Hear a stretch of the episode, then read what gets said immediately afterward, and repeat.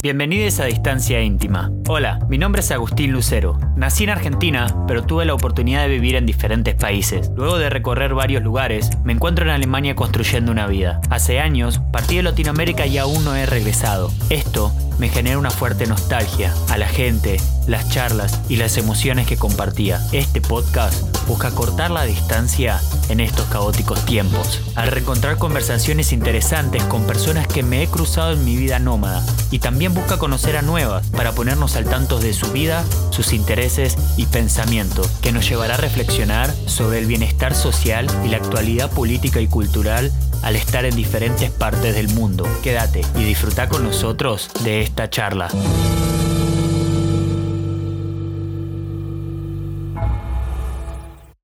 En el día de hoy tenemos una persona que considero un hermano, con el cual vivimos lindas experiencias y siempre me ha dado un amor incondicional. Algo que admiro de él es su ética de trabajo y su constante búsqueda por sentirse bien tanto física como mental. Él es Martín Dron, conocido en las redes como M. Dron, él es biotecnólogo con un máster en psiconeuroinmunoendocrinología y hoy en día se encuentra haciendo un posgrado en coaching nutricional. Hoy quiero hablar con él sobre cómo podemos en el mundo de hoy lleno de excesos encontrar balance en nuestro cuerpo.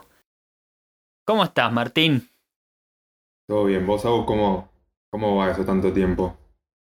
Todo bien, tranquilo acá. ¿Cómo va cerrando el año? Un año movido, ¿no? Creo que creo que movido para todos, sin duda, ¿no? Pero bien, bien, o sea, qué sé yo, tratando de cerrar algunas etapas, algunas cosas medias eh, inconclusas y pensando más en los proyectos que vienen y no tanto pensando en este año que por ahí dejó algunas cosas paqueteadas, ¿no? De alguna manera. Sí, yo hablaba últimamente como que este año fue como muy pesado para todo el mundo, pero al mismo tiempo también trajo como un montón de retrospección para la gente, a verse qué es lo que está haciendo, cómo se puede cómo, cómo se ve en el, en el mundo que se está manejando, porque estar encerrado, no sé qué, o verse en esos momentos de, de, de, no tener tanto contacto con la gente, hubo un, un pensamiento de hacia adentro. ¿Cómo, cómo te, ¿Qué te generó eso a vos en ese sentido? ¿Cómo tuviste alguna, alguna pelea interna este año? Creo que lo que podemos decir es como una especie de meditación obligada, ¿no? Que nos, nos metió en la cuarentena de vernos un poco más adentro. Eh, y creo que nos dio la oportunidad también, en cierta forma, de reinventarnos, ¿no? Eh, a mí particularmente me hizo reencontrar con todo lo que por ahí dejé un poco de lado, que fue lo que es la nutrición, que yo siempre me interesé desde que empecé la carrera. Eh, me volví a encontrar con eso que la verdad que me, me, ¿Viste cuando vos te das cuenta que hay algo que te está faltando en el día a día y hasta que realmente no aparece de alguna manera así como por algo, no te das cuenta que te faltaba? Y cuando apareció fue como, ah, ahí está, era, era esto, ¿viste? Eh, así que nada, lo bueno es que me dio, eso sí, en ese sentido me dio el tiempo como para poder organizarlo y volver a meterme en el tema, eh, empezar algunas cosas nuevas y, poder encararlo por ahí. Eh, así que en ese sentido la verdad que sí, fue bastante positivo. Bueno, sé que a vos también en algunas cosas, así que... Sí, sí, yo este año fue bastante activo dentro de mi persona en lo general, eso sí estuvo bueno de, también ponerle un poco énfasis a lo que es, mi cuerpo, porque ya estamos entrando a una edad y entonces ya no tenemos los mismos 20, lo mismo que teníamos antes, ¿no? Pero no, lo, lo que te quería preguntar de dónde nace esta nueva no, sino el recobrar este, este, este amor o este, esta pasión que tenías por la nutrición, si, si nace de algún de, de, alguien en específico o decidiste de vuelta vos empezar a, a rebuscar esa, esa etapa que, tu, que en un momento tuviste. En realidad salió más que nada del, volver a tener tiempo, digamos, para la cocina. Creo que un poco nació de ahí, o sea, de volver a cocinarme, de volver a elegir yo las cosas que me, preparo y todo. Eh, fue como un día, de un día para otro, digo, voy a volver a meterme en esto. O sea, es como que con por ahí la vida que yo tengo en el laburo en empresarial y todo, de alguna manera me había olvidado de esto, o sea, me había llenado demasiado en el día a día y, y me olvidé de esto, que la verdad que es algo que me llena desde cocinar hasta aprender lo que estoy cocinando y lo que hace en mi cuerpo eso que estoy haciendo, ¿no? Eh, y eso también acompañado de, de, tener tiempo para hacer más actividad física, aunque era restringida hacerla en el departamento, me dio también como las ganas de, ponerle a eso, ¿viste? Eh, y bueno, hablando un poco de lo que es la meditación, también llevarlo en conjunto con eso, todo ese combo, digamos, de manejo de estrés, actividad física y alimentación, como surgió de esto, o sea, surgió de un día darme cuenta que quería volver a hacerlo. No, no, no hay una persona, no hay algo puntual, sino eh, el despertarme con ganas de. Claro. Ya vos, en general, por, por lo que estudiaste, eso tenés un poco más de, conocimiento de una base como yo o de, otras personas general de lo que puede ser eh, lo que puede ser salud y lo que puede generar diferentes alimentos dentro del cuerpo de una persona, tanto eh, dentro del organismo y también dentro de, de, los químicos que puedes llegar a tener y esas cuestiones de cosas por lo que estudiaste y también por el lado de la salud, tu familia viene toda, son doctores la mayoría, entonces tenés una experiencia de eso, en ese sentido. Pero lo que te quería preguntar más que nada es cómo, cómo ves hoy a la cultura dietaria en, en la sociedad, que yo creo que en cierta parte o en cierta manera siempre se enfocan mucho se enfoca demasiado en, en, eliminar cosas como cuestiones, eh, como ramas absolutas de, de, alimentos, como decirte carbohidratos o, o grasas o no carne o no sé qué, y no hay una mirada más holística de la cuestión. ¿Cómo, cómo, cómo, cómo ah, este tiempo de retrospección en tu vuelta a la nutrición, cómo lo estás eh, afrontando con una mirada de cómo la sociedad hoy en día ve a, esta, esta, cultura de las dietas en el sentido de keto, paleo, vegan, crudo veganismo. Hay gente hasta que es carnívora hoy en día y hay, hoy en día encontrás en, internet un, un millón de diferentes dietas para seguir con informaciones totalmente diferentes, contrapuestas de lo que es va a ser bueno o malo dentro de tu, dentro de tu cuerpo. ¿Qué, ¿Cuál es tu base? ¿Qué decís? Y mira, o sea, justamente lo que acabas de decir es medio clave, ¿no? Eh, hay mucha información, o sea, keto, eh, paleo, vegan, eh, grasas, no grasas, carbohidratos, no carbohidratos. Un día te dicen come huevo, al otro día dicen no comas huevo. ese tipo de mala información o demasiada información genera un poco en la gente el no saber eh, para dónde ir, ¿no? Y también al, no saber para dónde ir es como decir, bueno, o sea, la realidad es que no hay buena información, porque si todo el tiempo me cambian de un lado para el otro, eh, la realidad es que tampoco se sabe, y lo que terminan diciendo es, eh, nunca vamos a saber bien qué es lo que tenemos que comer y qué es lo que no. Y me pasó a mí, o sea, vos sabés que creo que estamos un poco conectados en esa manera que yo pasé por lo que fue la dieta vegana, pasé por lo que fue la dieta paleolítica, y en ese ida y vuelta, en realidad, ahora pensándolo un poco más desde afuera, ¿no? que ya estaba como una dieta más variada, te terminás dando cuenta que hay algo que tienen en común todas las dietas. Y eso va un poco asociado también a lo que ahora después te voy a decir un poco más, que es el tema de para quién es qué dieta, ¿no? Y para qué momento.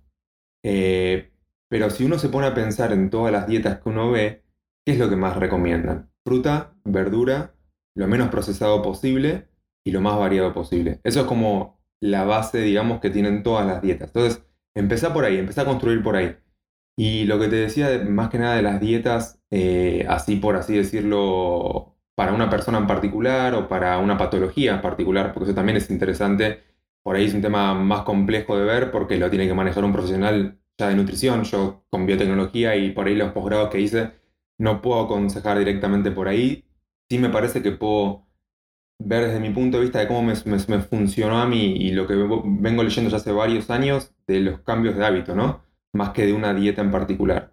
Y asociar un poco esto de los cambios de hábito con eh, ir probando. O sea, vos tenés tu base de alimentación y anda probando qué te hace bien y qué te hace mal. O sea, las dietas no son para todos iguales, no son para todos los momentos de la vida igual. Vos tenés que tener eh, una base, siempre un acompañamiento de un profesional para que te ayude en esto pero tenés que entender qué cosas hacen bien y qué cosas no.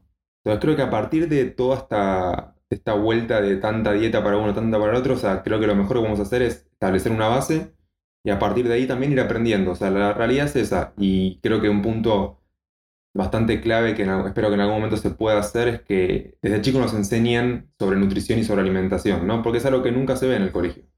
O sea, por ahí ves en una materia dentro de biología, por ahí ves en una parte de sistema digestivo, por ahí te meten algo de nutrición y ahí quedó. Pero creo que debería ser un poco más profundo, porque no, no, es, no es algo que hay que tomarlo a menos y hoy ya se sabe que eh, la comida es un tipo de, de medicamento, ¿no? y el medicamento más sano que hay. Entonces, como basarnos en eso creo que es interesante. Sí, comúnmente también es un tipo de medicamento preventivo, porque muchas veces, como vos decís, cuando estamos eh, en este mundo que está en un consumo excesivo de, de alimentos procesados, eh, terminás con, consumiendo cosas que capaz que son completamente dañinas para, para, para tu organismo, para, para tu cuestión. Yo lo, no sé si qué me decís de esta idea. Lo, lo que yo buscaba cuando, o lo que busco a la hora de, de, ponerme en un momento, ok, descarrilé un poco, un par de semanas, bueno, la próxima semana o cuando me quiero poner, viste, en este Eye of the Tiger, esta actividad de decir, vamos a, a poner un poco más saludable, busco por lo menos por una, dos, tres semanas comer alimentos que sean de una base sola como verduras, frutas, que sabes que la manzana es una manzana, ¿entendés? Y, puede, y contiene las vitaminas y todos lo, los componentes que tiene una manzana, pero es una manzana, no tiene más que eso. O cosas procesadas que no tengan más de cinco. No tengan más de cinco ingredientes adentro, ¿entendés lo que digo? Como. Porque cuando ya empezamos a, a, a consumir cosas procesadas que tienen una, una lista de ingredientes que, que algunas veces asustan en, en un sentido de, ¿por qué? ¿Qué le están metiendo a, a, este fideo que nada más tendría que ser harina y agua, ¿entendés? Y después ves eh, como decís, bueno, ya hay una industria acá que algo está, está queriendo generar, pero el tema también es, es esa cuestión, no sé qué, qué pensás vos en ese sentido de que si si alguien quiere empezar de alguna manera, es como buscar en lo simple, es, es, lo mejor y, y, cubrirse de, de, esas, de esas simplezas, ¿no? Y no, y no volverse loco con estas grandes dietas que te dicen, no, tenés que dejar todo este grupo alimenticio de lado y enfocarte solo en esto porque va a ser no sé qué cosa química en tu cuerpo y algunas veces termina eh, a la gente que vive en un día a día, que, que quiere encontrar soluciones tangibles, es, a mí, para mí fue bastante abrumador encontrar 15 dietas diferentes que decían cosas contrarias y, y no poder decidir cuál era lo, lo, mejor para mí, ¿entendés? Porque o probar una o probar régimen también que pueden llegar a ser un poco, ¿cómo se podría decir? un, poco borderline en el sentido como los ayunos intermitentes, porque si no lo sabes hacer eh, o, no podés llegar a, tener una descompensación en tu día a día alimenticio, ¿entendés? ¿Qué, qué, qué pensás? Sí, justamente un poco lo que vos decís, o sea, sobre todo estas dietas que son restrictivas, por un lado, la parte, vamos a hablar de la parte de, de la restricción en sí, por otro lado, el tema de un acompañamiento de un profesional. O sea, vos no puedes mandarte a hacer una dieta keto, una dieta vegana, sin que tengas a un nutricionista al lado diciéndote qué cosas tenés que hacer. Pero eso, es lo que pasa mucho hoy. Pasa un montón, porque uno lee en internet, ve a los influencers, ve un montón de cosas. Y si lo, bueno, si lo hace esta persona, lo puedo hacer yo. No es así, porque esa persona probablemente lo esté manejando con un profesional. Obviamente. Eh, y por otro lado, el tema de la, de la restricción es sumamente importante porque me pasó a mí, o sea, yo lo he hecho y te terminás dando cuenta de cuando restringís tanto, llega un momento que te cansás. Porque no tenés variedad o porque simplemente eh, hay una realidad también de que uno vive en una sociedad que es muy complicado poder mantener este tipo de dietas. Eh, entonces es como que terminás entendiendo esto, o sea, busca la base de todas estas dietas, entender qué cosas tenés que comer y qué cosas no.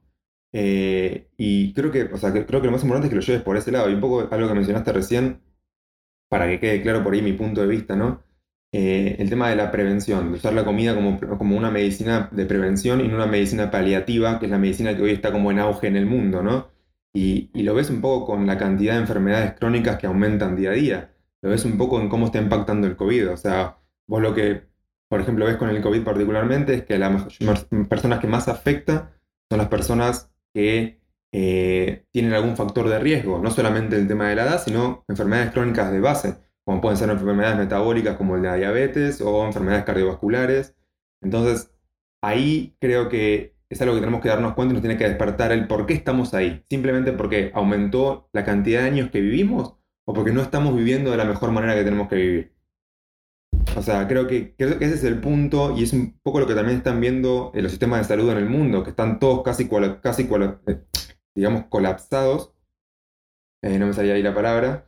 Eh, pero, o sea, están reevaluando un poco todo esto y países como Suiza, por ejemplo, que están haciendo cosas increíbles, o sea, Finlandia también, o sea, ellos, por ejemplo, están agarrando y están basando una buena alimentación en las madres ya embarazadas para sacar a un bebé sano, que ese bebé sano va a tener una mayor productividad y va a generar una mayor productividad para el país y va a hacer todo ese ciclo de nuevo. Entonces, pero se puede, pero eso se puede, perdón, pero eso se puede ya generar, eh, o se puede generar una dieta que va a, a no sé, o se puede proclamar que se puede generar una dieta que va a hacer que un bebé sea más productivo en el en, ese sentido. No, es una, o sea, no es una dieta en el sentido de la palabra dieta. Yo eh, algo por ahí que, me, encontré ahora un poco leyendo más.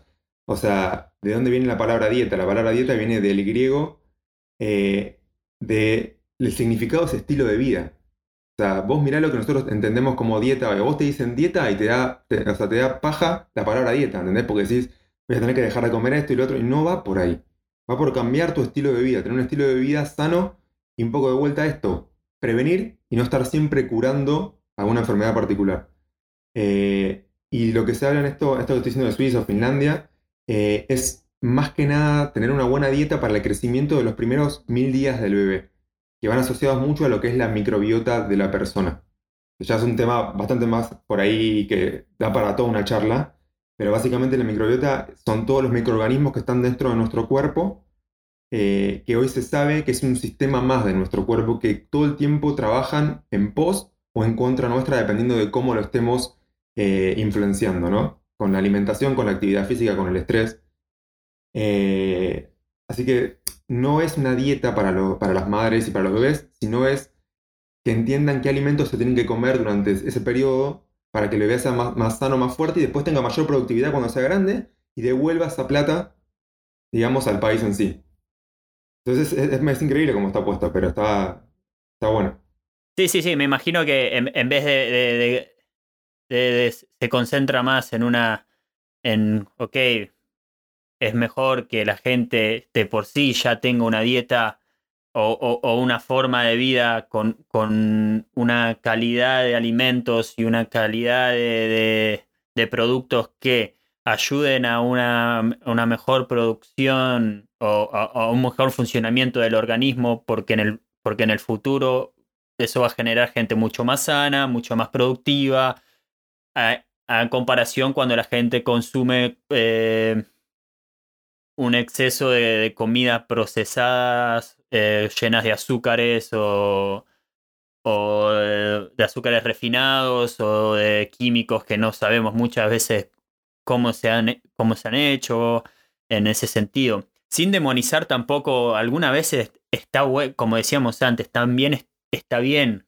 comerse el chocolate o eh, ¿entendés? O sin, sin ser estos fanáticos de comer, pero sí es una... tema de no ser fundamentalista. O sea, creo que eso también es la idea y un poco lo que vos, o sea, lo que hablamos en algún momento, el tema de que si vos tenés el 80% de tu semana hábitos saludables, por ahí un poco esto te voy a refutar lo que me dijiste vos de que eran tres semanas venías bien, o sea, venías mal y una semana querés estar un poco mejor y vas cambiando te lo tomo más como pensarlo en el 80% de una semana, tratar de hacer las cosas como deberías hacerlo. Y el 20 sí, te puedes tomar una birra con tus amigos, te puedes tomar la copa de vino, puedes comerte un asado sin estar pensando en que te va a hacer mal.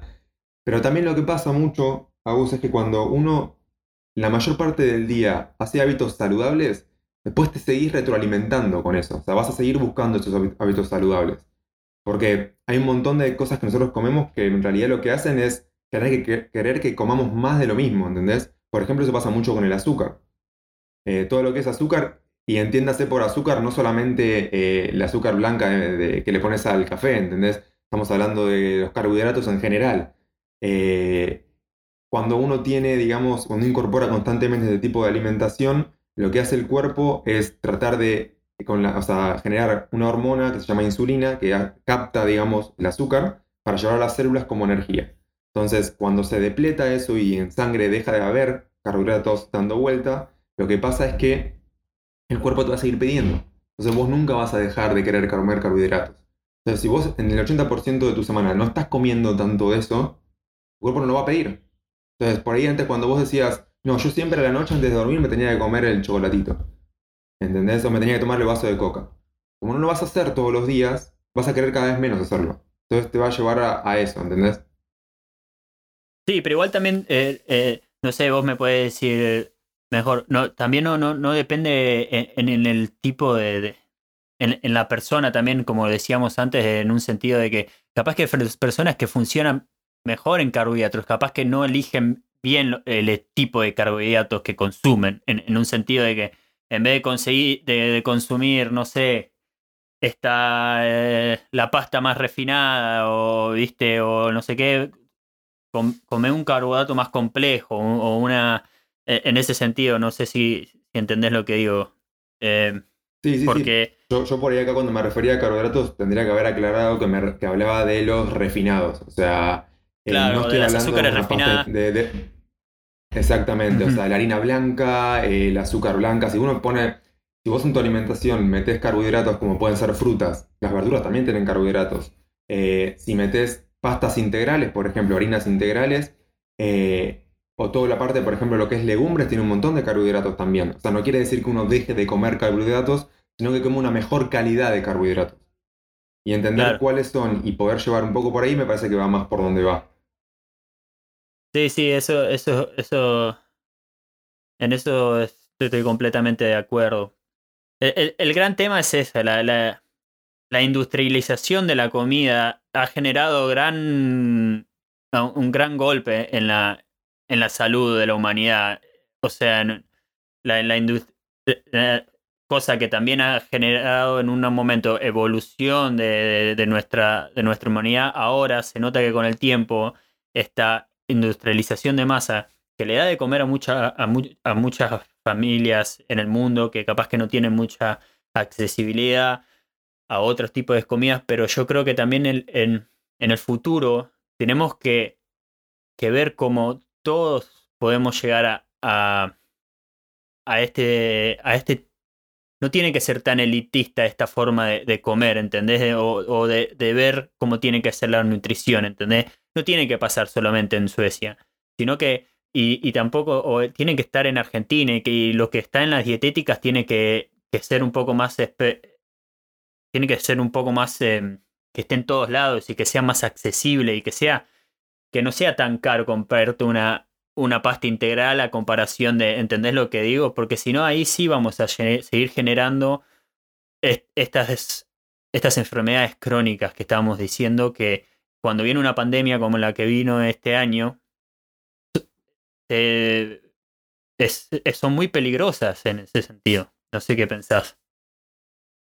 Sí, o sea, ese es un punto interesante porque mucho cuando uno habla de este tipo de dietas dice, bueno, pero son dietas que son caras. O sea, son, como vos decís, o sea, se terminan pasando a un nicho de personas, eh, pero no son para la población general. Y ahí es un tema que es un poco controversial.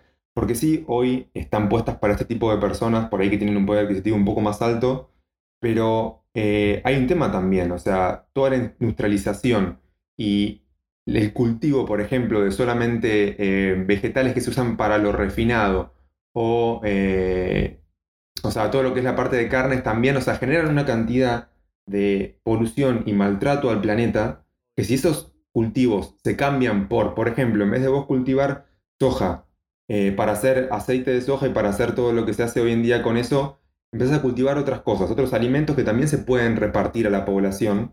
Porque vos estás hablando de que solamente un 2% de lo que está cultivado en el, planeta eh, es alimento, lo que nosotros consideramos saludable, ¿entendés? Que es variedad de alimentos. El resto es todo para hacer aceites hidrogenados, para hacer eh, este tipo de cultivos que te menciono como que no... no, o, comida para animales también. problema. O comida para animales también. Sí, hoy en día encima, por ejemplo, todo lo que es la parte para animales es bastante controversial porque vos viste que tenés por un lado lo pastoril, por un lado lo eh, de feedlot, y, y, se le termina dando al animal mucha comida balanceada, mucha hormona, muchas cosas, que eso también un poco lleva a pensar que la carne en sí es mala. Entonces ahí entramos también en otra movida. Pero un poco lo que quería ir es el tema de que todo este tipo de plantación, este tipo de alimentación que estamos llevando hoy, que supuestamente le da de comer a más personas, es medio raro porque sigue habiendo un montón de, personas malnutridas, sigue habiendo un montón de personas que se mueren, o sea, por no tener la cantidad de nutrientes necesarios. Y aparte estamos dañando el planeta, entonces estamos haciendo realmente lo que tenemos que hacer, mm. es lo mejor que podemos hacer, es lo más económico, es lo más redituable. Es un poco lo que se está planteando ahí, por ahí para los que estén escuchando y mismo para que vos, yo te lo pasé para que le des una mirada. Hay un tipo que habla mucho de esto, eh, se llama Dr. Mark Hyman, está en Instagram así, arroba doctor, eh, doctor DR, Mark Hyman. Eh, el tipo habla mucho de esto, de, eh, el tipo es un clínico en Estados Unidos que eh, reinventó lo que es el tema de la dieta vegana y paleolítica a lo que se llama la dieta vegan. Que digamos es una mezcla entre las dos, que es un poco lo que yo te digo, ¿no? Claro. Encontrar el balance entre este tipo de dietas. Y habla también de la sustentabilidad. Entonces te hace un montón de datos y gráficos y te muestra cómo en realidad nosotros pensamos que esto es más por un post del bien común que está así hoy y no es tan así. O sea, esto da para hablar un montón, o sea, no quiero por ahí detenerme en esto, pero me parece que es interesante ese punto y hay que evaluarlo. Sí, sí, e, claro, no, sí, en ese sentido es obvio. la, cuestión es, cómo, cómo llegar a eso, porque yo también me pongo a pensar que algunas veces, ponele, yo ahora estoy acá, la, vida me ha, traído, eh, me ha traído acá a Europa. Y en un sentido, muchas veces capaz eh, hay ciertas partes que que poner en Latinoamérica, yo creo que en cualquier parte de Latinoamérica puedes encontrar muchas mejores frutas y, verduras de mucha mejor calidad que la que puedes encontrar acá. Acá hay, y, pero no es lo mismo estar en Italia o en algún país eh, balcánico o en España que estar en eh, a donde estoy en Alemania en esa cuestión de qué tipo de frutas, qué tipo de, de clima, qué entendés. Y en Latinoamérica, porque gigante en, ese, en esa cuestión es eh, muy... Eh, es, eh, es la, la, calidad es, es mejor. Eso es lo que digo. Que lo que quiero llegar al punto que quiero llegar es que no importa en qué clase, en qué, en qué parte del mundo, siempre, siempre va, vamos a tener que, que ver cómo podemos em, maximizar nuestra producción de una manera que no sea tan eh, contraproducente, tanto para, la, para el ambiente o para nuestra salud. Porque acá eh, yo puedo llegar a, no puedo, no puedo llegar a consumir o no voy a tener la misma calidad de tomate todo el año que capaz que en Argentina tengo o en Coso tengo, nada más que por clima, por cuestiones acá. Y acá capaz que un tomate va a estar mucho más con pesticidas que en Latinoamérica. ¿Entendés lo que digo? Que eh, y en ese sentido Sí, no, Lau, te digo que entiendo a dónde, a dónde vas de, que por ahí no tenemos la variedad todo el año en el mejor estado de esa variedad, por así decirlo. Pero justamente el cuerpo no está preparado para comer el año, todo el año, todas las cosas que tenemos. Porque si vamos un poco como vivíamos antes, cuando si queremos ir a la, a la era paleolítica, por ejemplo, obviamente uno va a comer lo que, lo que es de estación, nunca va a comer todo porque no tenía la biodisponibilidad. O sea, no, uno si vive, como vos decís, en Alemania, claramente no vas a poder comer el mango de Ecuador o la banana de Brasil. Pero hoy o sea, claramente pero hoy se come.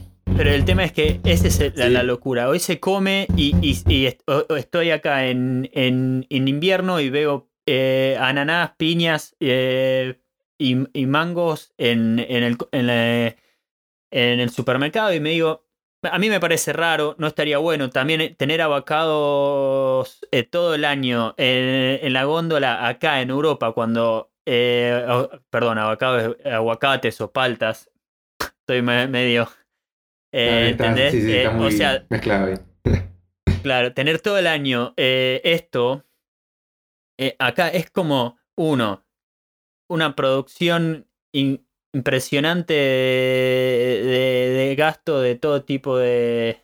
de en, en agua es un montón, eh, en avocado, sin comparar las carnes, y eso es otra cosa, pero traer todas estas, esos, estos bienes es como muchísimo, porque por eso volver, está bien entender que, que la, la vida tenemos que tener más eh, variedad y la industrialización no, eh, le, pegó fuerte a la humanidad, pero también poder llegar a entender que está bien comer lo que está alrededor tuyo, que es importante también. A eso es lo que quería llegar, ¿entendés?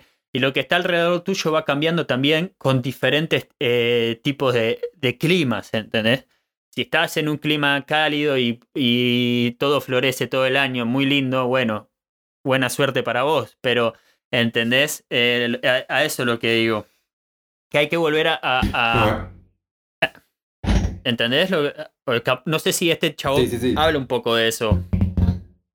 Sí, justamente habla de eso y por ejemplo una de las cosas que menciona es eh, como por ahí no yendo a una fruta particular ¿no? o verdura, sino a la quinoa. O sea, la quinoa es algo muy de Latinoamérica y hoy en día se volvió como algo, una comida muy elitista en muchos países. O sea, que encima tiene un precio alto en comparación a otros cereales por ahí.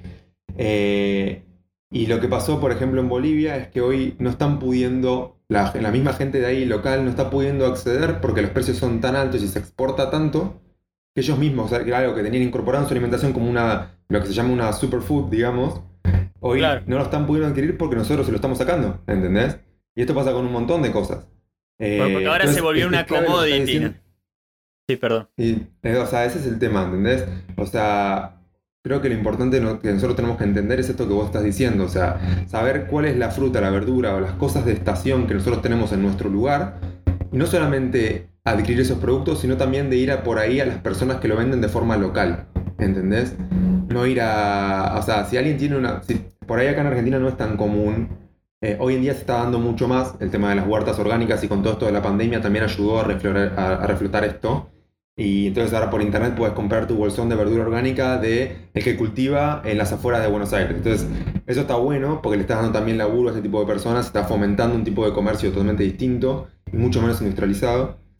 Pero en, Estados Unidos, por ejemplo, en Europa, vos tenés los, eh, los markets que están los fines de semana y tenés eso, básicamente la gente local que vende sus productos y esa gente que te vende eso, probablemente, si vos obviamente te pones a hablar con ellos, te van a contar cómo lo manejan. Vas a entender si usan pesticidas, no usan pesticidas, qué usan, qué no usan. Obvio. Y creo que ahí va. O sea, tenés que, o sea, por ahí comer lo que tenés localmente, disponible, y no volverte loco tanto con la. O sea, porque que vos tengas que comer diversidad no significa que todo el año tengas que comer la misma diversidad.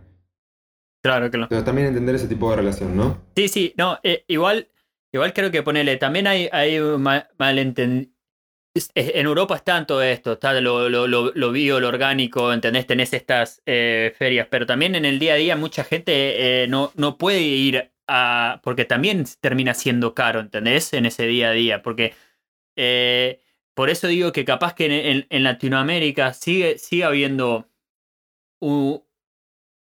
una buena llegada a buenos productos, por lo menos frescos en ese sentido, de, decir verduras y de, decir verduras y frutas a comparación de acá en Europa. Porque la mayoría de cosas que yo, yo sí puedo ir y puedo comer de mi alrededor, que sería ahora ponerle en invierno, acá no crece mucho en Alemania porque todo está muriendo, ¿entendés? Entonces lo, lo que más puedo llegar a comer es papa y no sé qué y no sé qué.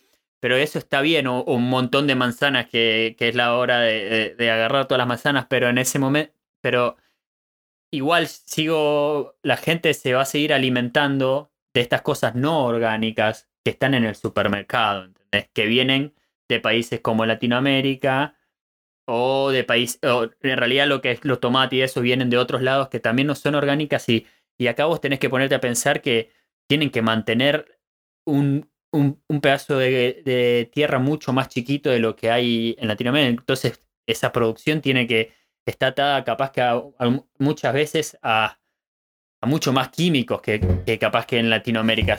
No sé si, si se entiende lo que digo. Sí, sí, sí, entiendo sobre todo por lo que decís de que no sigue, o sea, sigue sin ser algo tan accesible el tema del orgánico Obvio. y, y- y por ahí también tiene su Mucha su gente lo usa, ¿eh? eso. Mm. Sí, sí, el tema está yo creo que estamos en un punto de inflexión en ese sentido, porque la realidad es que hoy obviamente lo que más tenés es lo por ahí más procesado, lo más, eh, o sea, con agrotóxicos, con pesticidas como estamos hablando. Pero si nosotros empezamos a generar también la demanda para este tipo de productos más orgánicos, de otro, con otros tratamientos y todo, también va a aumentar, la demanda, al aumentar la demanda va a bajar los precios. O sea, es algo de mercado que funciona así.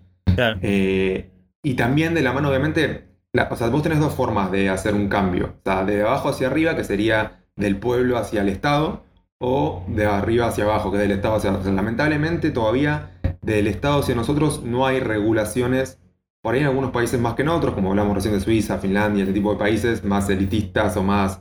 eh, o sea, lo- Sí, yo o qué sea, sé, menos capaz que. parecidos a nosotros, ¿no? Pero no, capaz que te, eh, no, en ese sentido no sé si es medio, sino que tienen otras preocu- llegaron ya a un nivel que tienen otras preocupaciones. Capaz que en Argentina hay un montón de preocupaciones que, que, son más en, en, en, en- la vista de- del momento son tienen que ser atacadas antes. Pero yo creo que si, eh, como vos decís, la gente empieza a movilizar en cierta manera una, una, una mirada o un- una postura de lo que, bueno, esto es lo que se necesita, esto lo, esto es lo que, no sé, hasta militantes políticos podrían llegar a hacerlo, o hasta no- personas también freelance, ¿entendés? Lo que, lo que, lo que queremos es tener, tener ser un poco más consciente de lo que comemos, que lo que consumimos, co- de a dónde viene, porque lo importante es saber de, de a dónde viene ese producto en, en general, ¿viste? Y sí, como vos decís, eh, poco a poco un cambio se va a generar en la, en la, en la gente. Cosa que es verdad que capaz que ya en otros, eh, eh, eh, en otros lados, o en, no, no, sino, no sino en otros países, sino en, en diferentes círculos en el mundo, ya hay una, una preocupación mucho más grande en decir, che, ¿qué es lo que me están metiendo? O sea, ¿qué es lo que estoy comiendo? O sea, que... Porque te tenés que poner a pensar, tenés compañías gigantes como Monsanto o compañías gigantes como Nestlé que hacen productos o hacen eh, un millón de alteraciones genéticas o un millón de productos que vos no entendés porque se, te va de, a mí, capaz que vos lo sabés un poco mejor porque entendés un poco mejor de química, pero a mí se me va de, de, de- de mi, poco, de mi poco conocimiento eh, que, que no sé, y algunas veces es un poco... eh, da, da un miedo. Y a mí me, me sirvió bastante, eh, o no sirvió, sino que empecé a pensar en eso.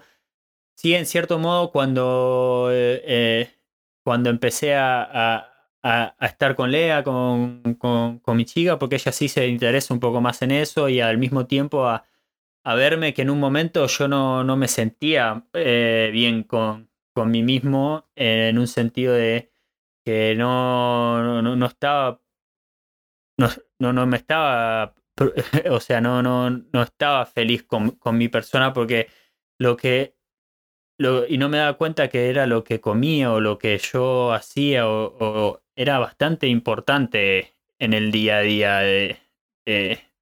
de tanto mental como, como corporalmente. Es decir, no sé qué pensás. Sí, o sea, creo que justamente es eso, o sea, es en el punto que uno se da cuenta de que lo que uno se mete en el cuerpo todos los días claramente va a tener un efecto en uno. O sea, si por ejemplo yo te digo, vos me decís, no sé, estoy al mediodía al sol, me puede llegar, o sea, todos los días me puede llegar cáncer de piel. Entonces evitas eso. Yo te digo que todos los días estás metiendo cosas que te van a hacer mal a tu cuerpo, ¿entendés? ¿Por qué no te das cuenta que, que claramente va por ese lado?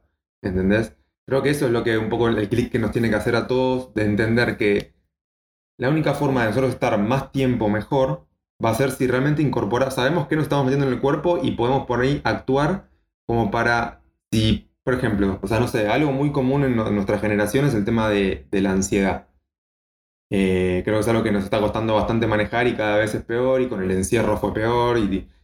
Entonces, por ejemplo, no solamente con la alimentación, darte cuenta que por ahí meditando eh, cinco minutos por día, esa ansiedad puede bajar, por ejemplo.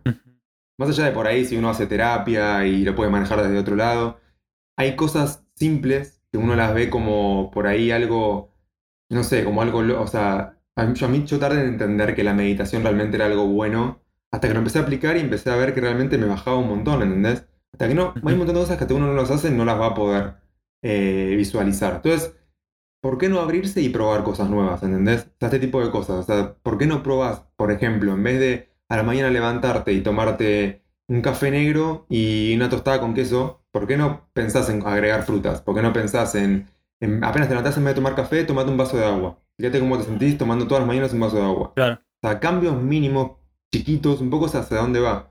Y justo esto lo estoy agarrando un poco más porque en este cambio que hice este año empecé una maestría en coaching nutricional. Claro.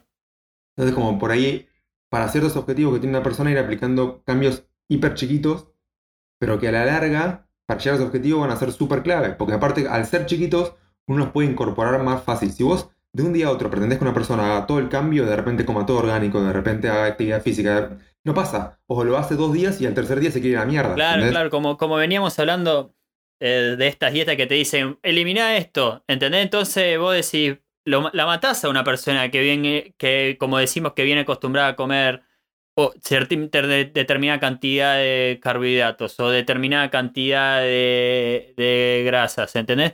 En, en, ese sentido, sí, estoy totalmente de acuerdo que todo en, cierta manera va a ser un efecto de bola de nieve, ¿entendés? Si lo vas haciendo, si vas echando un poquito todos los días, eh, se va a llegar a un lado. A mí sí, también me, también en, un sentido eh, me sirvió eso mucho con, la actividad física en el mismo tiempo, como que, que me di cuenta que en un momento eh, era un pibe joven que tenía un montón de energía, pero no, no, la, no la estaba o no la estaba canalizando de la, de la mejor manera o, y, terminaba no, no haciendo nada o no, no pudiendo canalizar porque me, o, me, no me sentía bien por mí tanto nutricional como, eh, ¿cómo te puedo decir? Eh, mental y, interior, ¿entendés?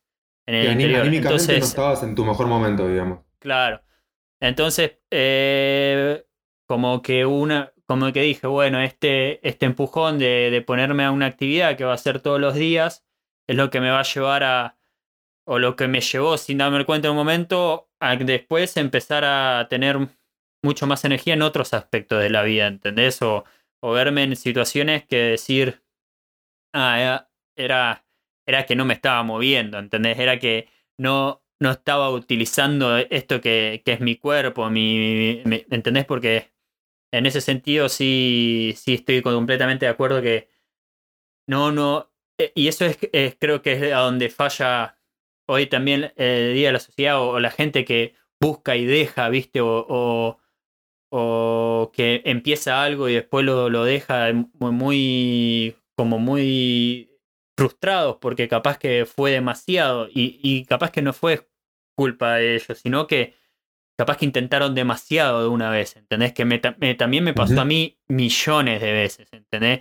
Empecé cosas en un sentido de, eh, dale, tú completamente entusiasmado las primeras dos, tres semanas y después, como porque el cambio era o, porque me sentía abrumado por todo lo que tenía que malavariar en el mismo tiempo, no, no, nunca pude mantener una constancia. Entonces también es como aceptar de que no, no tenés que llenarte la boca en, en un todo el tiempo, ¿entendés? Como Capaz que una mordida de, no sé, bueno, hoy, esta semana hago ejercicios dos veces. La próxima tres y veo cómo me siento. La que viene, si estoy bien, cuatro. Y si no, está todo bien. Y si una semana tampoco haces ejercicio, está todo bien. No te des con un látigo. Seguí y andá churando eso y hacerlo como, como eso. Como una dieta, pero una dieta en el sentido de un estilo de vida, ¿entendés? En una, en una forma... Totalmente. Suena un poco eh, life coaching y no sé qué, pero me di cuenta que... Es que es así, es que es así, porque aparte es, o sea, es, es conectar un poco esto que vos decís de ir agregando pasos poco a poco para llegar al objetivo y a la vez lo que hablábamos al principio, que una vez que empezás con buenos hábitos, después te retroalimenta esos buenos hábitos. Entonces después vas a poder, vas a hacerlo solo y ni te vas a dar cuenta, no lo vas a pensar tanto como lo pensaste al principio. Al principio compras una cosita, después otra, después otra, después otra, y después ya te das cuenta que estás haciendo totalmente distinto a lo que hacías antes y te sentís mejor, entonces tenés más ganas de hacer más cosas. O sea, creo que va por ese lado. No, y, sí, también lo que, lo que, piensa, eh, lo que pienso que, que algunas veces yo también fui víctima de cómo eh, eh, demonizar lo, lo, que hace la, o lo que hace la otra persona o, ah, no, pero eso seguro no, no me va a funcionar o eso, no sé, eso no es para mí. Y cosa que capaz que no, no sabes, ¿qué sabes? Si capaz que no te funciona, listo, busca otra cosa, ¿entendés? Capaz que a mucha gente, no sé, no le funciona, claro, no le funciona meditar. Todo no, no, no, no medité, pero si me funciona, ponele, eh, hacer ejercicio sin escuchar música, por ejemplo, porque en ese momento entro como en un trance, ¿entendés? Otra persona pinta, otra persona, no sé, pero busca ese tiempo para vos porque no solo... Eh, sí, decime. No, que, o sea, justamente, o sea, no meditar por ahí, no por el hecho de sentarte de piernas cruzadas eh, la nada misma, ¿entendés? Meditar también es... Eh, tipo arte de vivir. O sea, me, Claro, o sea, no, no es necesariamente eso. A mí me sirve eso, a mí me gusta eso. Pero también hacer algo que te lleve toda la concentración a esa sola cosa que estás haciendo, eso es meditar. Entonces, si es leer, eh, si es jugar, o sea, alguien que tenga hijos, jugar con tus hijos, eh, o sea, salir a correr, salir a caminar, o sea, algo que no te requiera pensar más que en lo que estás haciendo. Eso es meditar. Obvio. Entonces, cualquier ese tipo de cosas te va a solucionar. No tiene por qué ser, eh, ya te digo, el arte de vivir, como decís vos. O sea, me parece que eso también está bueno entenderlo. Sí, sí, sí, por eso. No, pero más que nada, sí, si es.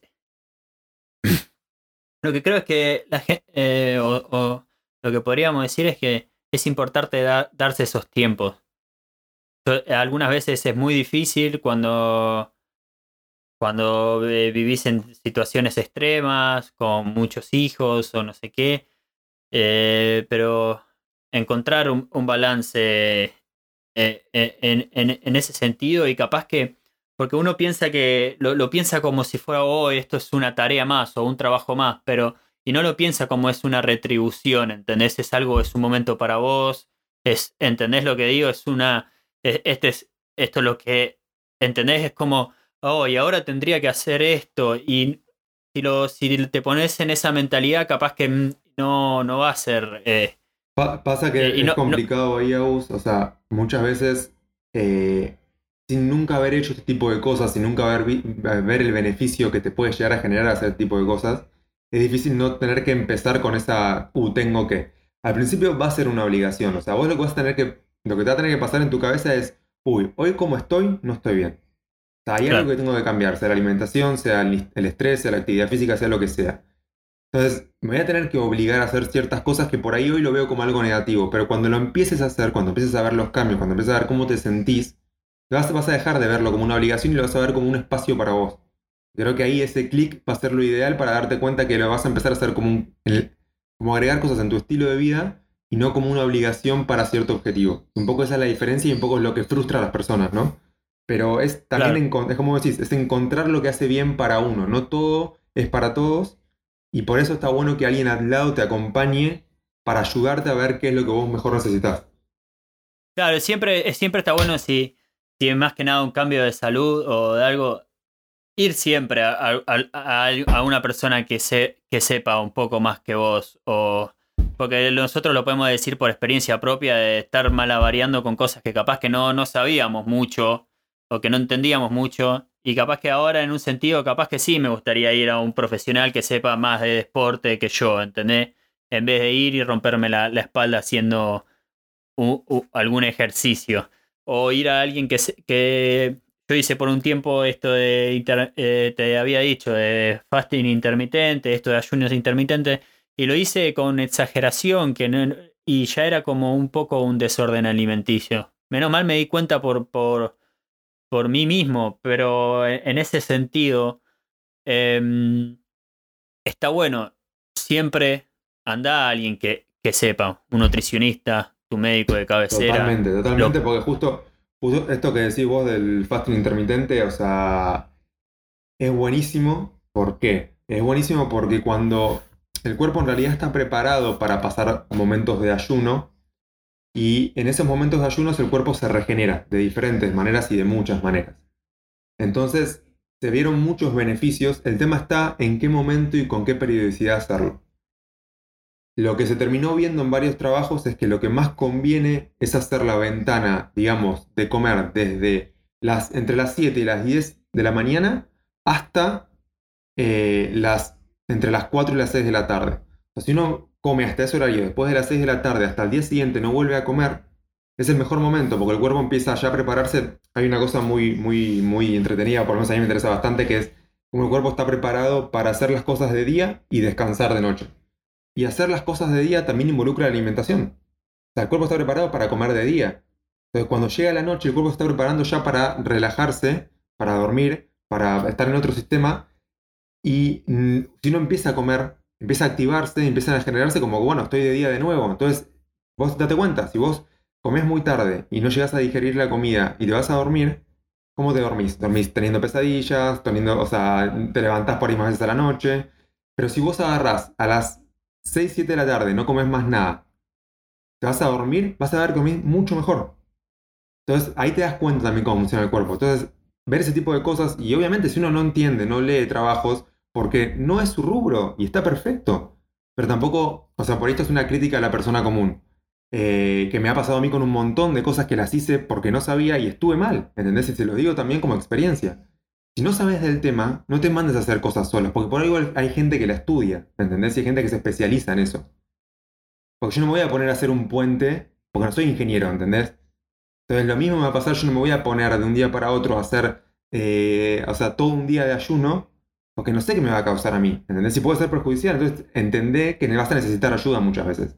Sí, sí, sí. Eh, sí, no, no, lo que pasa es que también hablamos de esto, que hoy encontrás tanta información en internet, en YouTube, videos, que gente ayunando por 72 horas, gente que bajó, bajó de peso no sé cuánto, y porque hizo esto, hasta gente que se dice ser doctor, hablando de, cosas que, que a favor de, de, de ciertos aspectos que capaz que alguna vez está perfecto, pueden saber mucho, pero ya cuando no especifici no sos específico en una persona, se vuelve un poco... Eh, para la gente no va a saber bien qué es lo que le va a hacer a su propio cuerpo personal, ¿entendés? En ese sentido.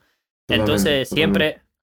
Eh, eh, eso es una cosa. Y sí, tenés razón que también un aspecto que creo que es importantísimo a la hora de, pensar en, tu salud, a la hora de verte como, como bueno, si, lo que necesito para, o de, entender qué es lo que más necesitas para, para sentirse bien, para tener una vida activa, para poder hacer mucho más cosas de las que no, es el sueño, y capaz que estas cosas funcionan como para ayudarte al sueño.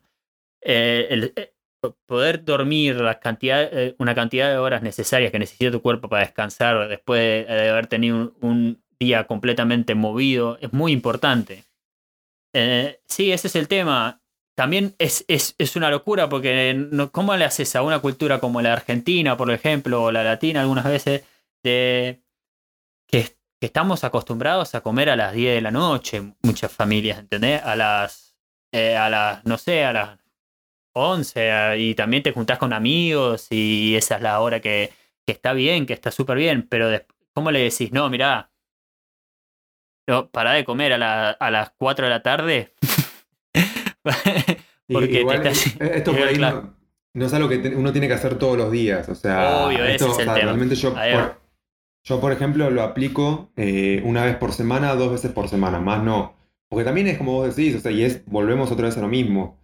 Uno no puede hacer toda la perfección o todo lo que dice el libro, ¿entendés? Es así. Entonces, es adaptarlo un poco a eso, es entender que si salís con tus amigos un día y comiste tarde, tomaste una birra, listo, ya está, lo hiciste, la pasaste bien, te divertiste, tomalo como eso. Tampoco te, como vos decías, no lo vuelvas un demonio en tu vida, porque esa negatividad que le pones a lo que después comiste es lo que peor te hace. ¿Te va a hacer peor eso que la comida que ingeriste, ¿entendés?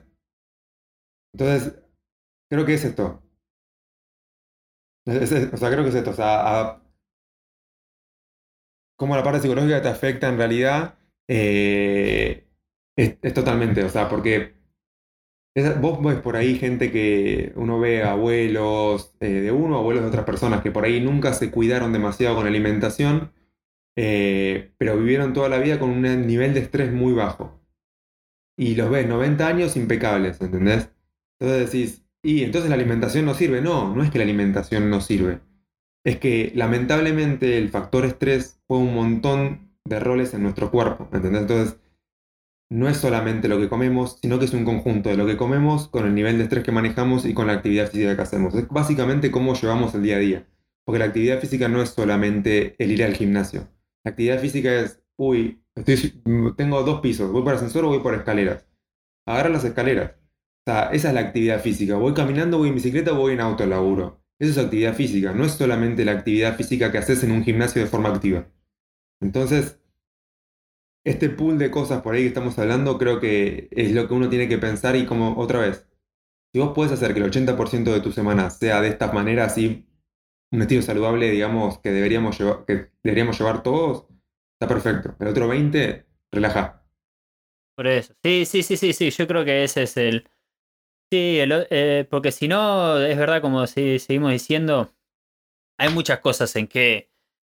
Eh, eh, en qué pensar, ¿viste? Y en qué estar como eh, en una presión de tengo que hacer todo perfecto. Y en realidad no, no tenés que hacer todo perfecto. Es esto, es tratar de llegar a, a, e, esa base, a esa base por lo menos mínima de, de, comer saludable, de, moverte y de, sentir bien, de, de poder llegar a, posiciones con tu cuerpo que vos digas, loco, me siento, me siento energizado y, y de ahí lo otro, relajá, eh, divertite, reí, tomate la birra, come el chocolate y no, y no te, y, no te des un, con un látigo si, si te pasaste un día, ¿entendés? Ese es el otro tema.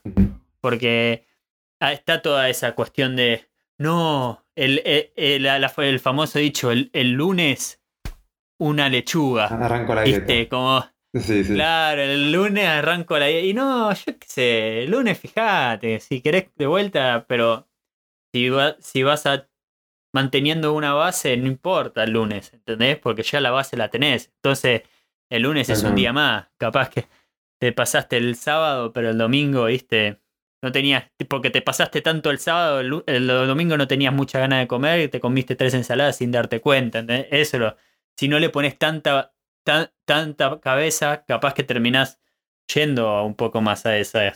No sé, por lo menos lo que yo estoy viendo en mi persona, capaz que estamos diciendo cosas y yo qué sé. Depende de gente, ¿no? Son corrientes, son corrientes y yo te digo, o sea, creo que a los dos nos pasó lo mismo de ir probando diferentes cosas y creo que por ahí hoy encontramos lo que mejor nos hace y estamos ya no en pos a eso. Y, yo también me estoy tratando de, mover, por lo menos de la gente que escucho, tratar de escuchar a todos y tomar, o sea, lo que uno cree que, es lo mejor para uno y, ya te digo, o sea, si no tenés tu base, digamos, de entender por estas cosas, apoyate en alguien que sepa. Eh, creo que ese es un poco lo que, lo que tenemos que llevarnos todas estas cosas, ¿no? Claro, sí.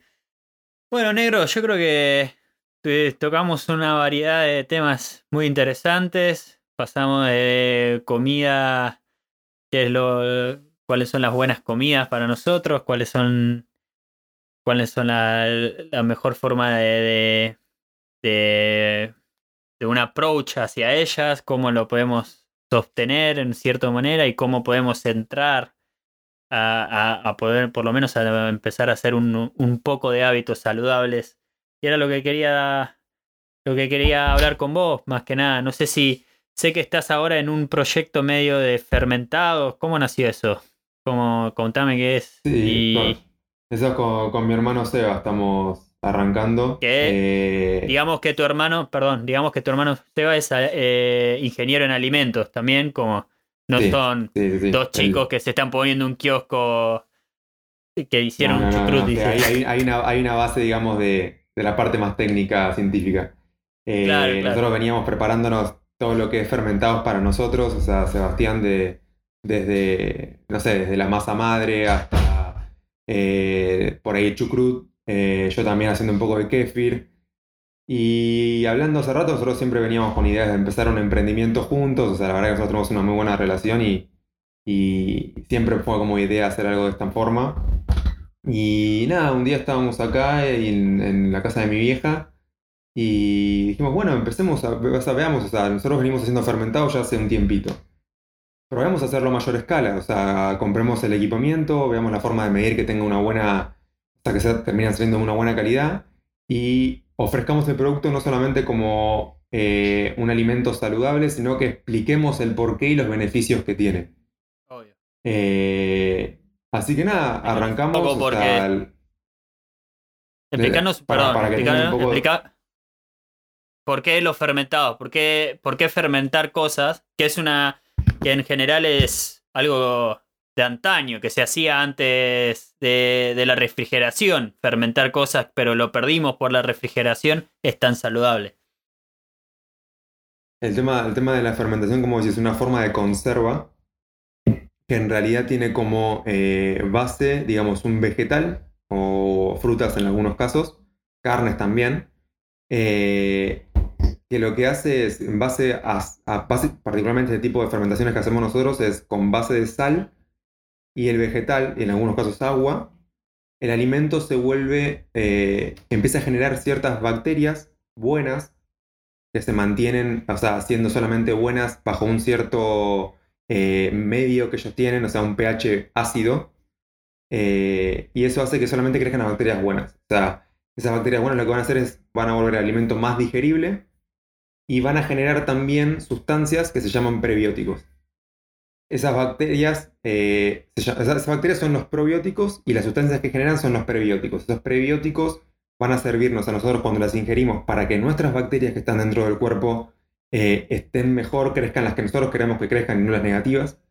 Y las bacterias que vamos a consumir con el fermentado, a su vez van a generar también una nueva población que nos va a beneficiar. Entonces, como por ahí te dije antes, o sea, la microbiota es algo que hoy se sabe que tiene interacción con todo nuestro cuerpo, que tiene correlación con un montón de enfermedades eh, crónicas y se sabe que un desbalance negativo ahí puede provocar o fomentar este tipo de enfermedades. Entonces nosotros lo que queremos con el producto fermentado es dar como una especie de medicamento que encima es rico y es algo que se viene comiendo hace un montón, por ahí lo perdimos. Son gustos un poco más, para tener en cuenta, son gustos más ácidos que por ahí en nuestra cultura de hoy en día, por ahí en culturas más orientales está uno está más acostumbrado, pero en la occidental perdimos ese gusto por lo ácido. Entonces por ahí alguien que no viene comiendo esto, el primer, primer, el primer eh, golpe es medio de shock, ¿viste? De como, uy, es fuerte esto. Pero la verdad que un poco incorporar este tipo de alimentos así fermentados, nuestra idea por lo menos es generar este tipo de alimentación más en torno eh, a algo más digerible y que a la vez te aporte eh, cosas que te benefician a la larga, ¿no? Y poder brindar ese tipo de cosas que no es algo que esté eh, muy, digamos, ofrecido en el mercado, me parece que, fue como algo interesante que quisimos sacar con Sebastián, ¿no? Está muy, está muy buena la idea. acá también, ya por sí, acá Alemania tiene una, como una cultura también de usar la, fermentación, más que nada por todo lo que sea más eh, pegado al norte o a la al, frío en, general usa demasiado también la, fermentación como, como un proceso de, tratar de mantener las, las verduras o todas las cosas más frescas, en especial el picle, la fermentación y eso. Poner acá el sauerkraut, eh, allá los llaman chucrut, es, lo usan demasiado.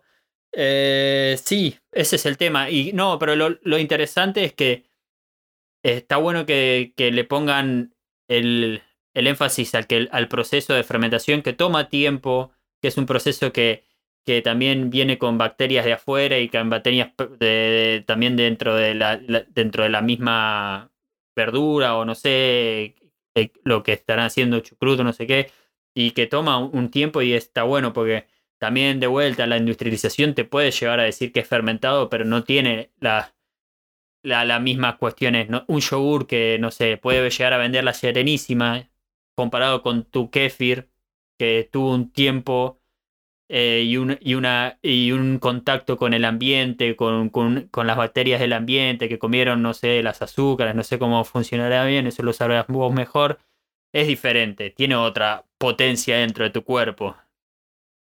Ahí justamente en realidad el problema de la industrialización es, va más por el lado de la pasteurización que por un tema de, de lo que mencionas. O sea, la pasteurización lo que hace en realidad es a una cierta temperatura matar todos los bichos que tiene el alimento. Eso se hizo porque por el tema de, la, de cómo nosotros nos volvimos tan obsesivos por el tema de la higiene. ¿Entendés? Que tiene sus pros y tiene sus contras. hay que ver dónde está aplicado eso. Justamente en los alimentos fermentados, si uno los mantiene bajo ciertas condiciones y lo controla, midiendo el pH, como te dije, no hay forma de que crezcan microorganismos que no sean beneficiosos para nosotros y que sean patógenos. O sea, no hay forma de que pase eso. Entonces, la pasteurización lo que termina haciendo es matar esos microorganismos. Entonces, si vos matás los microorganismos buenos que vos querés incorporar, en realidad lo que estás comiendo es, sí, es una verdura más digerible para, para vos, pero le estás sacando la parte de probiótico. Le estás sacando la parte interesante que tiene el alimento. Entonces, lo mismo pasa con el yogur, o sea, pasa con un montón de cosas que en la industrialización se pierden por el tema de la higiene. Claro, es una... Es un hilo muy fino, pero... Claro, el, yogur sería un poco de proteína, la, verdura procesada sería un poco de fibra procesada, pero sin nada rico dentro de, que, que sea nutritivo en general, ¿no? Si tienen alguna idea más, eh, explorar más, eh, no sé, bebidas, porque sé que hay como una línea de bebidas tipo kombucha, ginger beer, que sería la, cerveza de, jengibre.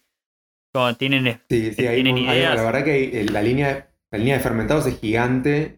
hoy en día estamos más que nada abocados a lo que es vegetales fermentados, como chucrut, zanahoria, cebolla, pepinos.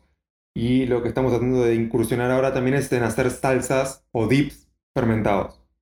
Esa es como la parte que estamos metidos hoy. Eh, para ya de paso aprovechamos para tener un poco de chivos, les digo cómo es el Instagram, así los que escuchan lo pueden seguir. Es brevis, B larga, B corta, fermentados. O sea, arroba brevis, fermentados. Eh, la idea es esta, o sea, eh, estamos con la parte de verduras sobre todo y tratar de hacer salsas también. Eh, para la idea como próximo paso sí va a ser incorporar bebidas, kefir, kombucha y otro tipo de cosas. Pero bueno, de a poco también es, eh, los dos tenemos laburo por fuera y como que estamos tratando de acomodar todo eso, ¿no? Sí, obvio, pero de a poco capaz que en el futuro todo totalmente, con un poco de constancia y laburo sale. Bueno, negro, muchas gracias por, por estar con nosotros acá en Distancia Íntima. Espero que te haya gustado este momento. Yo creo que tocamos todos los temas que quería, quería tocar con vos, que quería hablar, que los dos estamos interesados, que, que nos gusta, que nos importa, que en los últimos años, a pesar de nuestra distancia, los dos pudimos em, eh, nuestros, en nuestros puntos eh, desarrollar en un sentido de que preocuparnos casi, a pesar de no estar juntos, nos, nos preocupamos por las mismas cosas. Esos que somos tan amigos nosotros Así que bueno, eh, espero que te haya gustado, Nero. No, la, verdad que estuvo muy bueno, Agus, y me encanta. Sabes que siempre hablamos de estos temas nosotros en, nuestro, nuestras conversaciones del día a día y poder compartirlo está buenísimo. Y creo que es un poco lo que vos decís, o sea, más allá de la distancia, te sigo considerando mi hermano y cada sea, cuando nos veamos va a ser lo mismo de siempre porque no se va a perder. Así que eh, la verdad que espero verte pronto, sé que lo, sé que lo vamos a hacer y nada, gracias por, poder compartir esto con el resto de la gente, ¿no? Gracias a vos por tu tiempo, Martín. Y para la gente que está escuchando, manténgase al tanto de distancia íntima, que vamos a seguir con mucho contenido. Hasta la próxima.